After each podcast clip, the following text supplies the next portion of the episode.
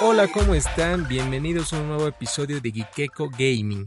El día de hoy tenemos una revelación respecto a lo que ha sido eh, uno de los videos que lanzamos en la semana, que fue el unboxing del Xbox Series X por parte de Bernardo. Eh, nos llegó un Xbox al team de, de Gikeko y queremos contar las impresiones que tenemos al respecto, pero para eso primero quiero presentar a mis compañeros de transmisión, gracias a Maltín que alimenta tu energía.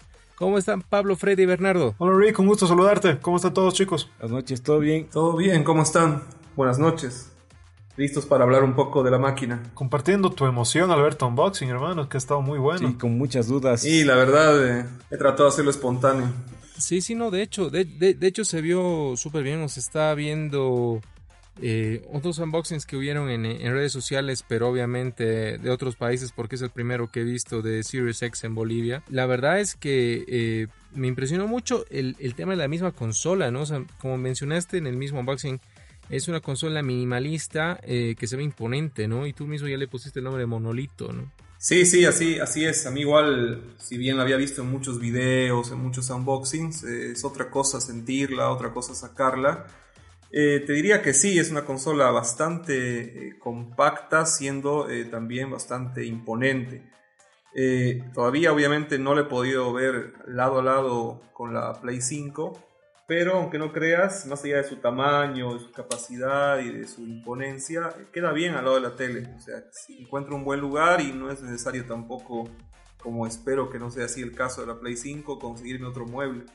Justo eso te iba a decir en cuanto a las necesidades de espacio o para, digamos, no, no desacomodar todas las consolas que ya tienes. Creo que el Series X se acomoda bastante bien a lo que uno ya tiene justamente por el diseño minimalista, ¿no? Sí, obviamente eh, hay dos posiciones en las que tú la puedes poner, vertical u horizontal, pero recomiendan que sea puesta, al igual que la Play 5, de manera vertical, ya que en la parte superior tiene los ventiladores, ¿no? Entonces, más allá del espacio que tienes que tener para ponerla verticalmente, tienes que calcular por lo menos unos 50 centímetros a, a un metro de un espacio virtual encima para que tenga un buen flujo del aire. Yo te iba a preguntar, estaba viendo y al final mencionabas el tema del control.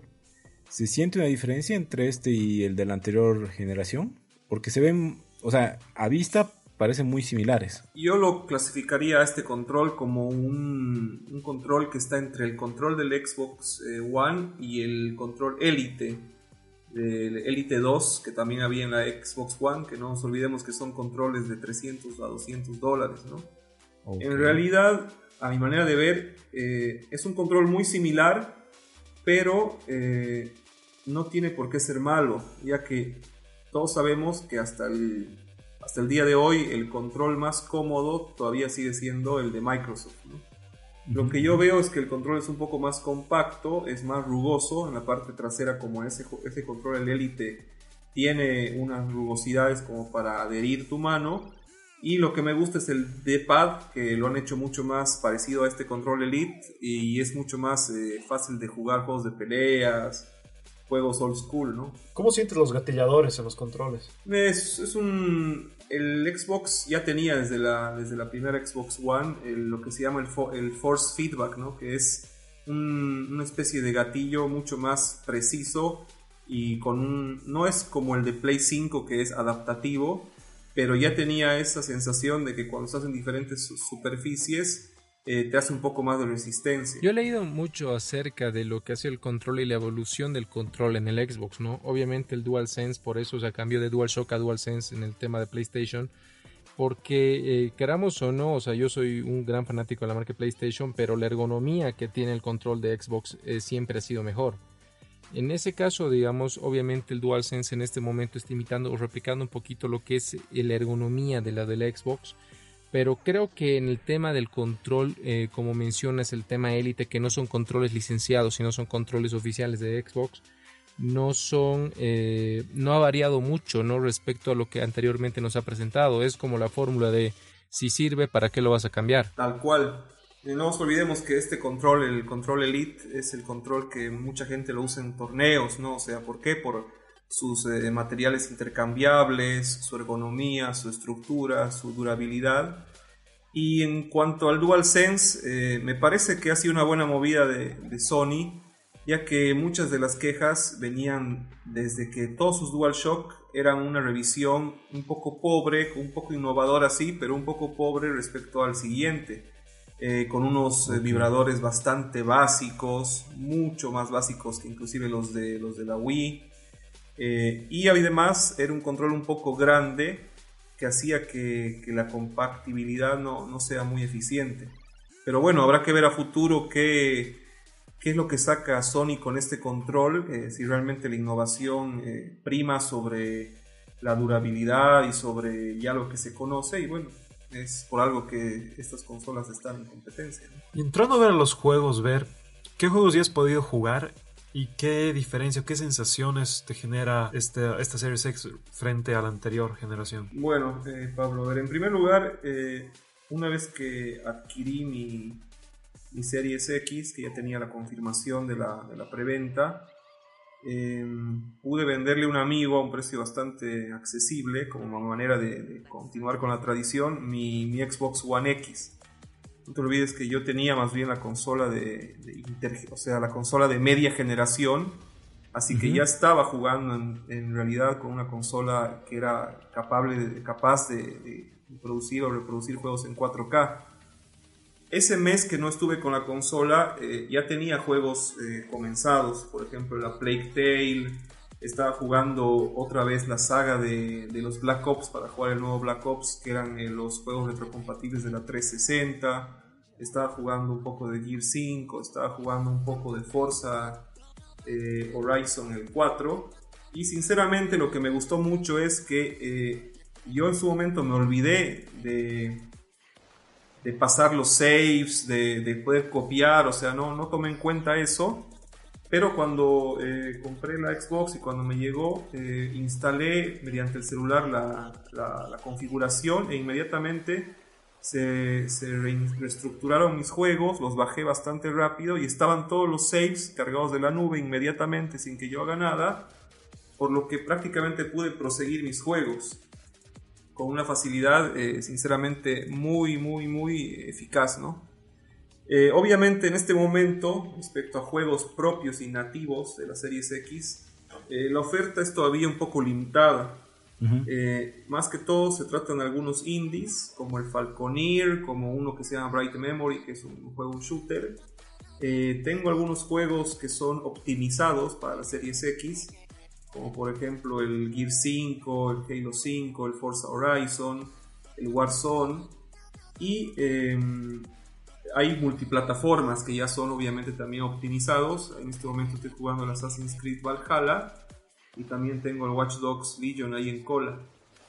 Pero el plato principal y el platillo fuerte de Microsoft yo creo que va a venir a mediados del 2021, seguramente con el Halo Infinite y poco a poco los, las revelaciones de los siguientes juegos ya propios eh, de, la, de, la, editora. ¿Y estos juegos optimizados que mencionas, sí, sí se ven diferentes? O sea, ¿se siente que estás jugando en una consola mejor? Exacto. Yo creo que... A ver, lo primero que yo sentí de esta consola es que te mejora la calidad de vida. Cuando es una consola que apretando un botón se prende inmediatamente, vos cargas un juego, el juego aparece inmediatamente, las pantallas de carga casi se limitan a cero ya no te da tiempo para agarrar tu celular y ver algún tipo de noticia o mandar un mensajito, no, porque es inmediato. Y además la función del Quick Resume, que es una función integrada donde tú puedes abrir y tener eh, por detrás hasta 12 juegos al mismo tiempo, te da la oh. oportunidad de pasar de un juego a otro juego inmediatamente e inclusive dejarlo en reposo el juego sin que tú pongas nada y poder continuar donde te quedaste. Inclusive lo que me pareció increíble es que inclusive apagando la consola o reseteando la consola, los juegos se quedan ahí en un segundo plano. No sé cuál será la tecnología para eso, pero aparecen y los puedes seguir jugando inmediatamente. En cuanto a, calidad gráfica, como te digo, como yo tenía una, una Xbox One X, me imagino que las personas que poseen un, una Xbox One original y prenden una Series X, y tienen una tele 4K, se les va a abrir los ojos, ¿no? Porque es un salto gigante.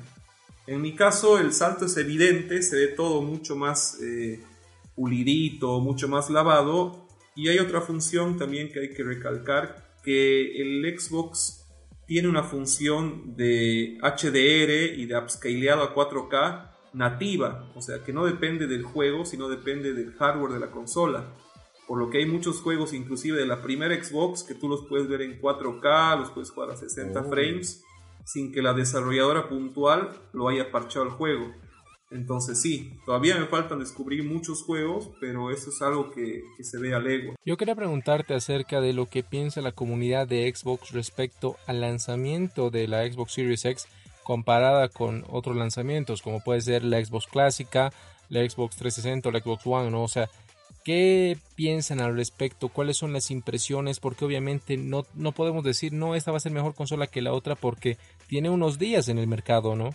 O sea, pero quisiera saber cuáles son las impresiones en el momento del lanzamiento, que es lo que estamos viviendo ahora. A ver, lo que yo sé es que después de, una, de un lanzamiento de la Xbox One, en su momento, cuando cuando los ejecutivos de Microsoft la presentaron como una consola multimedia más que una consola de juegos, eh, el listón no podía haber caído más bajo en esa, consola, ¿no? Entonces esta, Xbox Series X y también la Xbox Series S viene a romper eh, ese punto tan bajo y a reafirmar que Microsoft y su división de juegos está comprometida con el juego, con jugar juegos con hacer un homenaje a todas las sagas de los juegos y a todas las consolas que ha tenido en su ecosistema y sobre todo reafirmando la mirada al futuro desde dos puntos de vista, desde la compra de los estudios que ahora poseen y desde lo que ellos ven como el futuro que es el sistema de suscripción.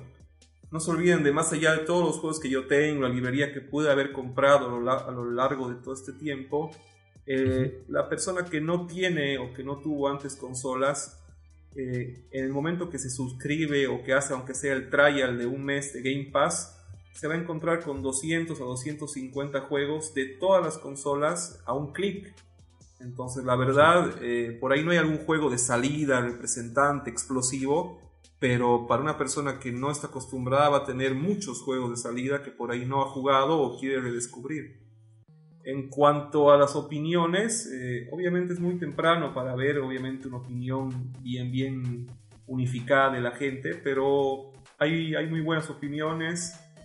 Como te digo, hay mucha gente que, que le está apostando a futuro, ¿no? Que le está apostando eh, no a un juego inmediato, sino a lo que se viene, con la confianza de que este Game Pass va a ir mejorando, mejorando, mejorando. Y no se olviden en cuanto a especificaciones, la, la Series X eh, personalmente es más poderosa que la Play 5, ¿no? Entonces vamos a ir, tener que ir viendo a medida que pase el tiempo si los ingenieros y los desarrolladores le sacan ese jugo extra y eso se va a ver en sus exclusivos y también en sus multiplataformas. Y más o menos ya para ir cerrando, ¿algo te decepcionó o esperabas algo más y no te dieron? o, no hay ninguna queja hasta el momento? Obviamente que siempre va a quedar esa espina del de, juego de el juego de salida de cada generación, ¿no? O sea, por ejemplo, Sony ahora, más allá de que el Spider-Man y que algunos otros juegos todavía van a salir en la Play 4, te puede tirar en cara que su Demon Souls es un gran juego y que solo se puede jugar en Play 5, ¿no?